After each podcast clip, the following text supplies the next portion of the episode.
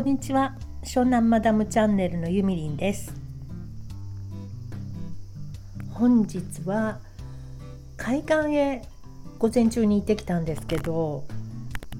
もう暑くってですね西湘バイパスの下の高架下のところにずっといたんですけどね日陰で。でちょっとだけあの波打ち際に行って足をピチャピチャしただけなのにものすごく暑くてですねまずその砂とか石とかめっちゃもうカンカンに熱くなっちゃっててで帰ってきてからももう3時間ぐらい使い物にならないんですよねもうぼーっとしちゃってお風呂も入ったりしても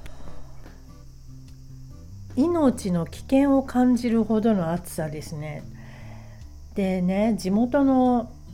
もともとこっちに住んでるお友達にもう暑くて暑くてたまんなかったんだけどって言ったらあこんな昼間に行っちゃダメよって夏は朝か早朝か夕方に行かないとって言われましてああそういうものなのねって思いました。反省しました。さてこの今回のサムネイルになっている仏様は私がツイッターでフォローしている仏様を彫る何て言うんですかね彫刻彫師っていうんですかね仏様を彫る方をフォローしてるんですけどその方の作品なんですね。この人のね仏様見てるとすっごく心が和むっていうか素晴らしい技術をお持ちの方なのでなかなか買えるもようなもんではないんですね私なんかが。でちっちゃいねほんとちっちゃい5セン10センチぐらいのミニ仏様とかもあってそれがまたすっごい素敵な表情をなさってるんですけどそれ問い合わせてみたらそれも結構高くてでもまあそれはしょうがないよなっていうくらいのね一個一個にきっと命が灯っているん？命が吹き込んであると思うので、まあ、それはそのうちねあの買いたいなとは思ってるんですけどでねとにかくこの壁紙をこちらのこの仏様に変えた途端にねいいことが2つ3つあったんです。ちょっとびっくりしちゃった。まあ偶然かもしんないけど、まあ、偶然は必然って言いますからね。さて今日のお題は皆さん自分の配信は聞き返しますか？というのが今日のお話です。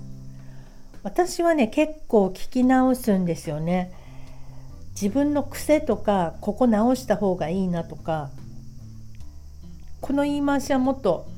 違う言い回しにした方がいいんじゃないかしらとかね。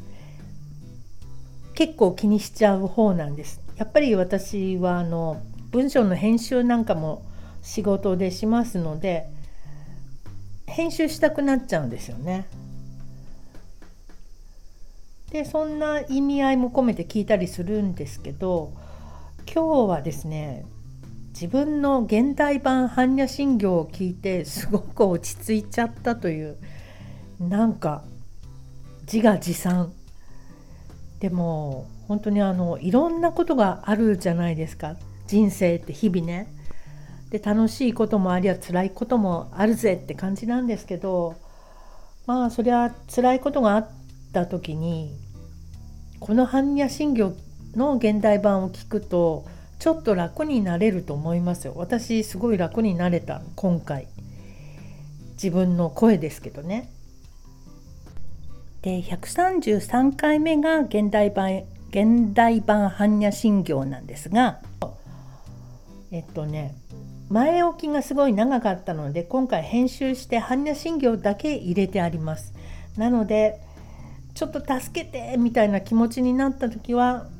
私のこの湘南マダムチャンネルの第133回までダダダダと降りていただいてそれ聞いていただけたら少しはね楽になれるんじゃないかなって思っております。お役に立ってたら幸いでございます。般若心経も原文で読むとちょっと多分何言ってるかよくわかんないと思うんですよねあのマカハンニャハラミッタってこう続いてるじゃない。でそれをあの誰が訳してくださったのか現代版般若心経というのがネットに転がっておりましたのでそれを読んでみたらなるほどこんないいこと言ってたのかという感じなので読んでみたんですね。こういうねこう言霊的なことって本当にパワーがあると思っているのでぜひぜひご活用いただけたらなと思います。はいというわけで今日は仏教についてお話ししちゃいました。おしまい。